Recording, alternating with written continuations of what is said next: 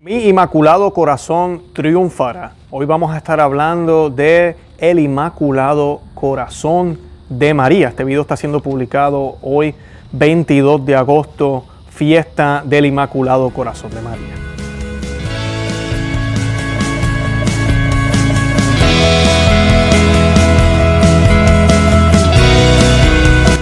Bienvenidos a Conoce, Ama, Vive tu Fe. Este es el programa donde compartimos el Evangelio y profundizamos en las bellezas y riquezas de nuestra fe católica. Les habla su amigo y hermano Luis Román y quisiera recordarles que no podemos amar lo que no conocemos y que solo vivimos lo que amamos. Nos dicen las escrituras, yo como la vid broté, retoños de suave olor y mis flores dan fruto de gloria y de riqueza. Y soy la madre del bello amor y del temor y de la ciencia, de la salud y de la santa esperanza. En mí está toda la gracia para conocer el camino de la verdad. En mí toda esperanza de vida y de virtud. Venid a mí todos los que os halláis presos de mi amor y saciaos de mis dulces frutos, porque mi espíritu es más dulce que la miel y más suave que el panal de miel, mi herencia. Se hará memoria de mí en toda la serie de los siglos. Los que de mí comen tienen siempre hambre de mí y tienen siempre sed los que de mí beben, jamás se empalagan. El que me escucha jamás tendrá de qué avergonzarse, y aquellos que se guían por mí no pecarán. Los que me esclarecen obtendrán la vida eterna. Tomado del libro de Eclesiásticos 24, 23 al 31. El Evangelio de San Juan nos dice en el capítulo 19 del versículo 25 al 27, estaban al mismo tiempo junto a la cruz de Jesús su madre y la hermana o parienta de su madre, María, mujer de Cleofás, y María Magdalena. Habiendo mirado pues Jesús a su madre y al discípulo que él amaba, el cual estaba allí, dice a su madre, mujer, ahí tienes a tu hijo. Después dice al discípulo, ahí tienes a tu madre. Y desde aquel punto se encargó de ella el discípulo y la tuvo consigo en su casa. Palabra del Señor, gloria a ti Señor Jesús. Bienvenidos una vez más a Conocer a de tu Fe. Feliz fiesta del Inmaculado Corazón de María. Sé que muchos tal vez están un poquito como, eh, ¿cómo se dice?, confundidos porque pues estamos hoy a 22 de agosto, es el día que está saliendo este video. Posiblemente muchas de las personas que están viendo el video o escuchando el podcast estarán oyéndolo en otra fecha. No se me vayan, escúchenlo porque el tema de hoy no tan solo es referente a la fiesta, sino al misterio del Inmaculado Corazón de María. ¿Por qué la iglesia celebra esta, esta fiesta? ¿Por qué la iglesia promueve este misterio? ¿Y por qué nosotros los cristianos católicos estamos llamados a meditar y a seguir el Inmaculado Corazón de María? ¿Qué significado tiene? Todo eso vamos a estar hablando hoy. Por cambios de la liturgia, el, día de la fiesta del Inmaculado Corazón de María fue cambiado después de las reformas litúrgicas que se han hecho en las últimas décadas y se celebra ahora después del Día del Sagrado Corazón de Jesús que se celebra en junio. Eh, pero por esa razón, por la razón de que el Inmaculado Corazón de María siempre se celebró en agosto, es que agostos siempre se, conmemora o se recuerda al Inmaculado Corazón de María. Se le llama el mes del Inmaculado Corazón de María, independientemente de los cambios que han habido en, el calendario litúrgico. Todavía la Iglesia Católica observa este mes como el, mes del Inmaculado Corazón de María. Y lo bonito de, la manera en que se celebraba en el rito latino antes y todavía se sigue celebrando en las parroquias donde seguimos el, el misal tradicional es que está dentro de la octava de la Asunción. Así que pues eh, es, parte de, ese misterio, ¿verdad? Como la iglesia lo presentaba antes y lo sigue presentando en muchos lugares del mundo, se sigue celebrando en el día de hoy. Pero independientemente si usted está yendo a una parroquia donde no se está haciendo la misa hoy por esta intención o por esta fiesta, eh, es un buen día para meditar en este misterio. Y decidimos llamar el, el programa Mi Inmaculado Corazón Triunfará, Triunfará porque así fue que esa fue la promesa que ella le dio a los niños de Fátima y así es que se ha presentado en múltiples apariciones y revelaciones. Es un lema que hemos tomado muchos de todo corazón, ¿verdad? Mi inmaculado corazón triunfará porque nos recuerda que no tenemos que perder la esperanza, que no tenemos que perder la fe, que no tenemos que confiar en gobiernos, que no tenemos que confiar en ideas políticas, que no tenemos que confiar en nada de todo eso todo eso sigue siendo importante y hay que manejarlo apropiadamente, pero nuestra confianza está puesta en Dios, está puesta en Jesús, el Hijo de María. en Jesús, quien es Dios hecho hombre. O sea que nuestra madre es madre de Dios. Y como nosotros somos hermanos de Cristo por el bautismo, nuestra madre ahora es la madre, la Virgen María. Y ahí en la cruz, como ya leímos, es la lectura que se lee para esta fiesta en la liturgia. Vemos cómo Cristo le entrega a María, a Juan, y Juan está haciendo el papel de nosotros, y él entrega a su madre a, a, Juan. Y pues a mí me encanta esta lectura porque refleja ese misterio que lamentablemente yo no sé por qué a muchos no les gusta hablar, y es que María está teniendo una participación de los sufrimientos de Jesús. Todos nosotros estamos llamados a participar en los sufrimientos de Jesús. Todos nosotros tenemos que meditar en la pasión del Señor. Por eso rezamos el Via Cruz y los viernes. Por eso meditamos en Cuaresma tanto en los sufrimientos de nuestro Señor y por qué Él tuvo que padecer por eso. Y pues esa es nuestra labor, es compartir esos sufrimientos con el Señor. No porque hace falta, no porque es algo que yo necesito hacer, no porque simplemente mm, eh, los sufrimientos de Jesús no son suficientes, entonces yo tengo que añadir los míos para que entonces pueda ser suficiente, aunque San Pablo en su lenguaje dice yo completo los sufrimientos ¿verdad? De, de Cristo, dice San Pablo, pero no es eso, se trata de complementar, pero se trata de hacerlo por amor, lo hacemos por amor. Es como cuando tú das algo, pero tú no lo tienes que dar. Es como cuando tú haces un cariño a alguien o tú le das un regalo sin ningún tipo de, de, ocasión. Simplemente lo estás haciendo por la mera razón o por la única razón de que tú amas a esa persona, tú la quieres. Así de sencillo. Y por eso nosotros tenemos que meditar en esos misterios y participar en esos misterios, en esos dolores de la pasión de Cristo. Una manera de participar es ofrecer todos los sufrimientos, eh, todos los retos, todos los achaques, todos los ah, problemas que nos sucedan, ¿verdad? Ofrecerlos por esos dolores, ofrecerlos al Señor en la cruz y padecer eso porque lo estamos padeciendo nosotros, somos nosotros los que estamos llevando ese achaque, pero ahora tiene un sentido, ahora tiene algo, tiene una definición que va más allá de lo que es simplemente el bien común, va hasta el bien máximo, que es nuestro Dios mismo, que es Jesucristo.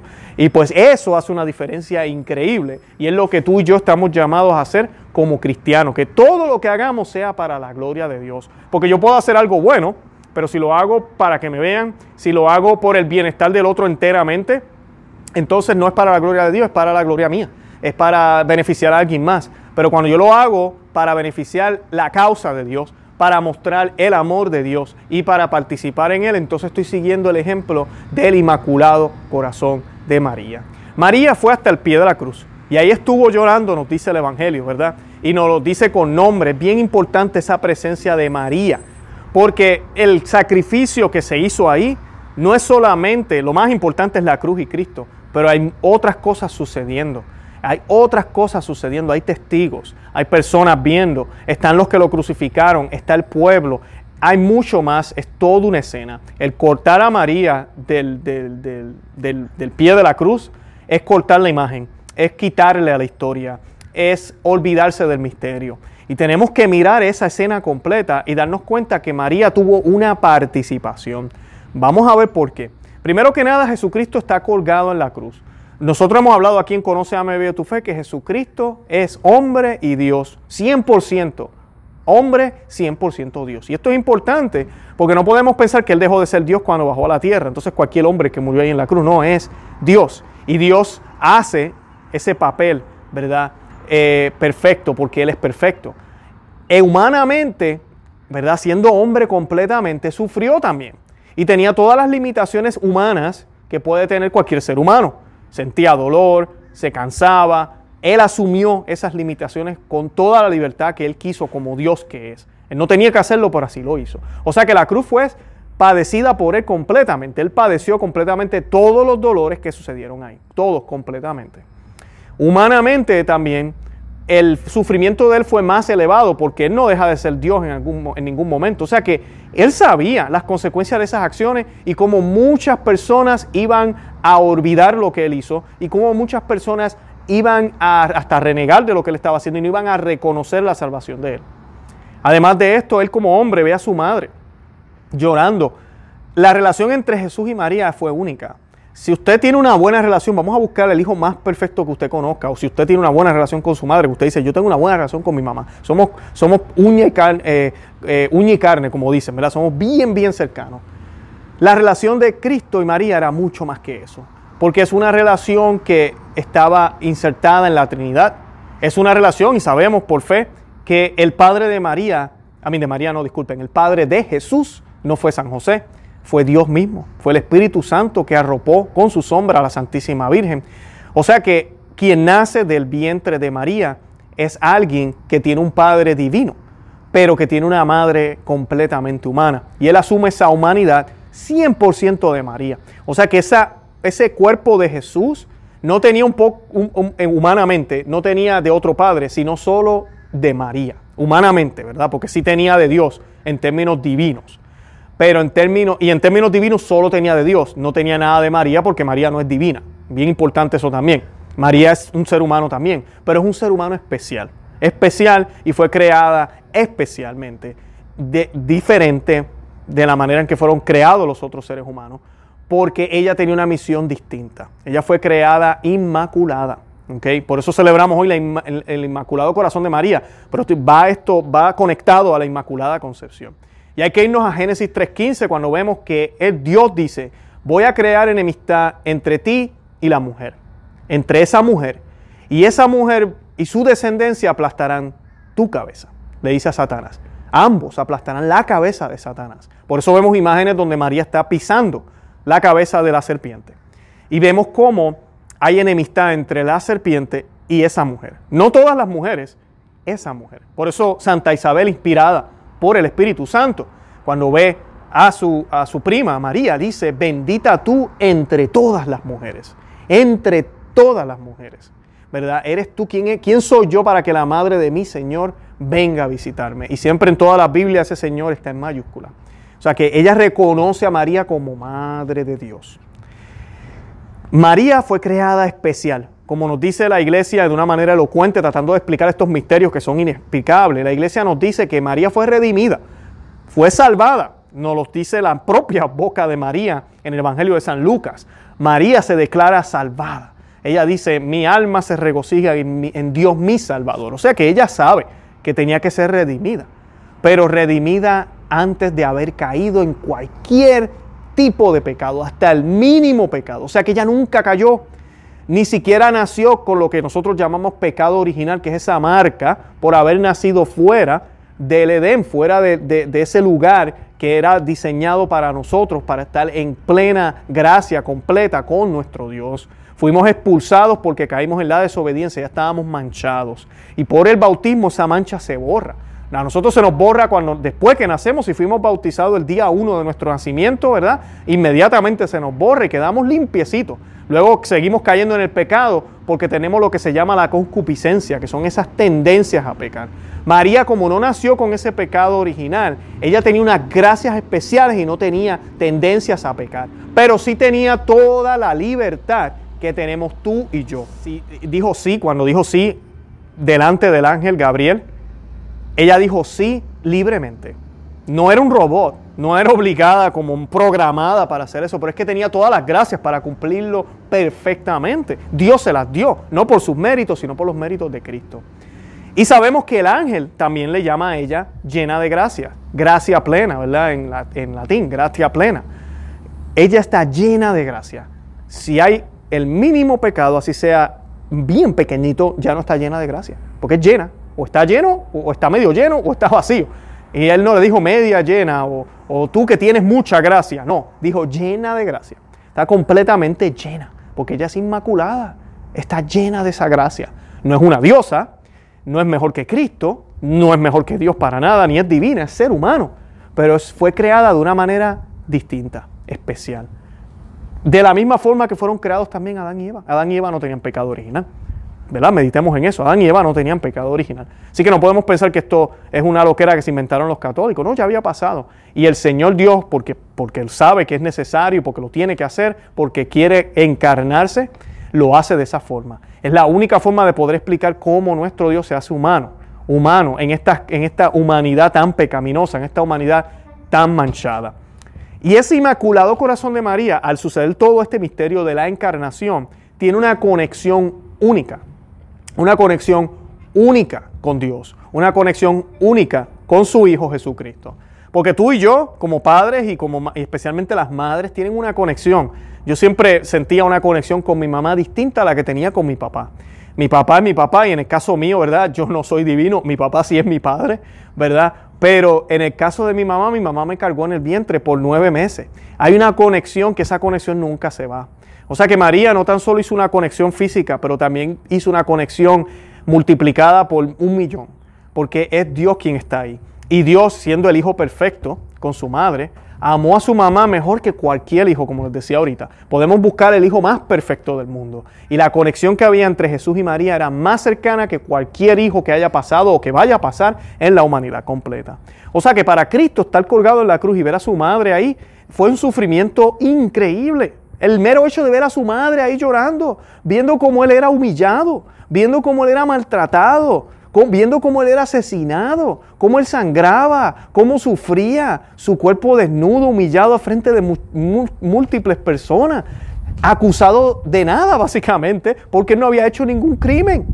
Ahí estaba su madre llorando.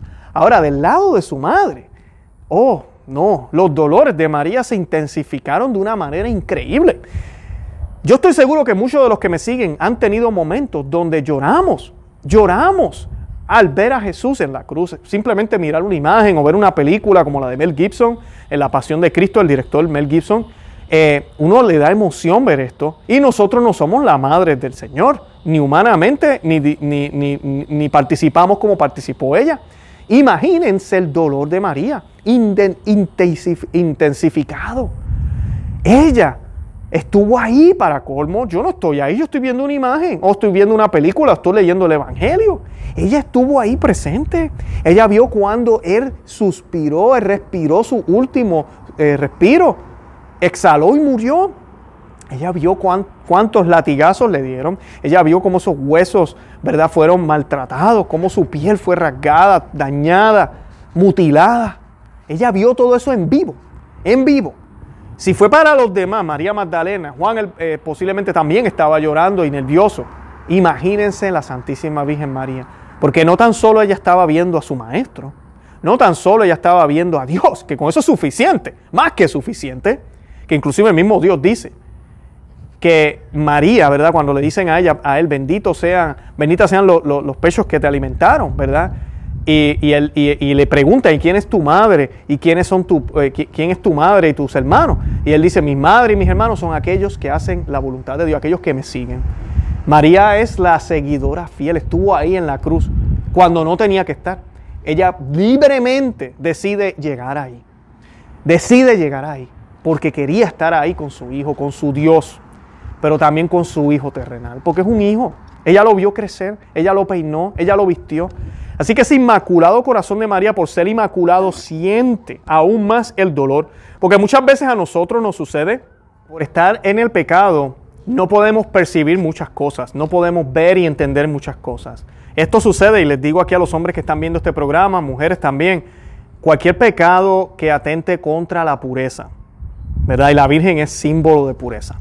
La Virgen es símbolo de pureza. Usted tiene problemas con pornografía, con malos pensamientos, vuélvase mariano, enfóquese en María. Usted va a ver cómo se le va a ir todo eso. Y la confesión, el sacramento de la confesión es crucial. María es ese signo, ese signo de pureza. Y la pureza, el no tener ninguna malicia, el no tener la mente ocupada en otras cosas que no te dejan concentrarte, te permite ver con mayor claridad los eventos que se están desenvolviendo en tu vida, los eventos que se están desenvolviendo y el mensaje que nuestro Dios te quiere enviar a través de ellos. Y María pudo ver eso con claridad. O sea que en los sufrimientos que ella está viendo ahí y que ella está sintiendo, no tan solo está viendo a Jesús, ella sabe lo que está sucediendo. Y obviamente este sufrimiento es aún mayor. La humanidad acaba de matar a su Dios. Eh, Dios se hizo hombre por amor a ellos y ellos lo matan. Lo matan. Imagínense qué grave pecado. Además de esto es traicionado por sus líderes religiosos, por los que debieron haberlo reconocido. Miren, miren qué tristeza. Todos los apóstoles corrieron, excepto por Juan. Todos se fueron. Uno lo negó tres veces. vemos cómo Jesús es maltratado y María lo sufre con mayor intensidad. Es por esto que muchos santos la llamaron corredentora. No porque ella vivió la redención como la vivió Cristo. No, porque participó, al igual que tú y yo participamos, todos estamos llamados a participar, pero ella participa de una manera superior a la nuestra, por su relación con la Trinidad, por su relación con Dios y por el lugar, en el tiempo y en el espacio que le tocó vivir, que le permitió vivir unas circunstancias y sentir unas eh, consecuencias que tú y yo jamás podremos ni soñar, ni pensar, ni, ni llegar. Nadie, nadie tiene esa posibilidad como la que la tuvo ella. Como la tuvo ella. No. Eso era parte del sufrimiento que teníamos que sufrir. Porque si usted entiende lo que sucedió en Génesis, teníamos un hombre, pero también teníamos una mujer, Adán y Eva. Y había también un árbol, un madero, que por tomar el fruto prohibido trajo la muerte. Ahora Dios se da como fruto en ese madero, ¿ok? Y María, haciendo el papel de Eva, llora. Llora y ve cómo ese fruto, ¿ok? Es asesinado y matado. Pero ese fruto luego se convierte en la Eucaristía, en ese fruto de, vida, que nos da vida. Que nos da vida. Adán era el primer sacerdote porque hay papel de Adán, hay, una forma en que Adán trabaja en el, Antiguo Testamento que es, es de, de, sacerdocio. Él estaba a cargo de todo. Pero dejó de ser cabeza de su hogar para dejarse tentar por la serpiente a través de Eva cuando le ofreció el fruto. Decidió escoger a su esposa en vez de escoger a Dios primero, su esposa que había pecado. Ahora Cristo está dispuesto a dar la vida por su iglesia, que es la esposa, la esposa perfecta, en la cruz. Y decidió morir a su vida siendo Dios y siendo el creador de toda vida para que todo esto se restaurara. O sea que estamos viendo cómo la vida o cómo la historia vuelve a voltearse a favor de la humanidad por la gracia y voluntad de Dios. O sea que tiene que haber la presencia de una mujer. Una mujer en el mismo estándar que estaba Eva. Y esa es María. Ya hablamos de cómo fue creada. Y un hombre creado distinto a Adán, pero Adán en cierto sentido era considerado un hijo de Dios ya, porque fue el primero. Y de él es que sale toda la humanidad, ¿verdad? De la costilla, dice. Y ahora esta nueva humanidad redimida sale del costado de Cristo cuando es perforado con la lanza. Sale agua, ¿verdad? Sale eh, esa, esa separación, como nos dice la Biblia, de agua, a través de esos flujos sanguíneos también. Y vemos ese río que fluye del costado de Cristo. Es esa nueva, es esa iglesia, es esa iglesia, esa nueva humanidad, al igual que de Adán, del costado de Adán, cuando estaba dormido, esto después de que ya Cristo está ya fallecido, entonces el costado es abierto. Es abierto. Qué hermoso, no hay mucho más que decir sobre, sobre la crucifixión, Adán y Eva, eh, el, el, Edén, el nuevo Edén, Gólgota, todo eso, hay mucho más que podemos añadir. Pero, pero ese es el misterio, eso es lo que sucede en ese momento, en ese instante. Y María participa de una manera increíble, porque tenemos que ir al Evangelio y recordar la profecía de Simeón. Simeón, cuando se le presenta a José y a María, le dice que el Hijo, y esto es cuando ellos van a presentar a Jesús en el templo, el cuarto misterio gozoso, ¿verdad? Van a presentar al Señor como dictaba la ley, eh, para que fuera circuncidado y todo lo demás. Y Simeón le dice, este niño va a ser motivo de división. Y es bien importante que respondamos esas palabras, porque cuando estamos en una iglesia donde se cree que todo es unir, sin importar lo que crean, así renieguen de Dios, tenemos un problema grave. Tenemos a Simeón diciéndole, no, este niño no viene a traer unidad, viene a traer división. Y mira a María y le dice las graves palabras, porque son graves, de que una espada atravesará su corazón.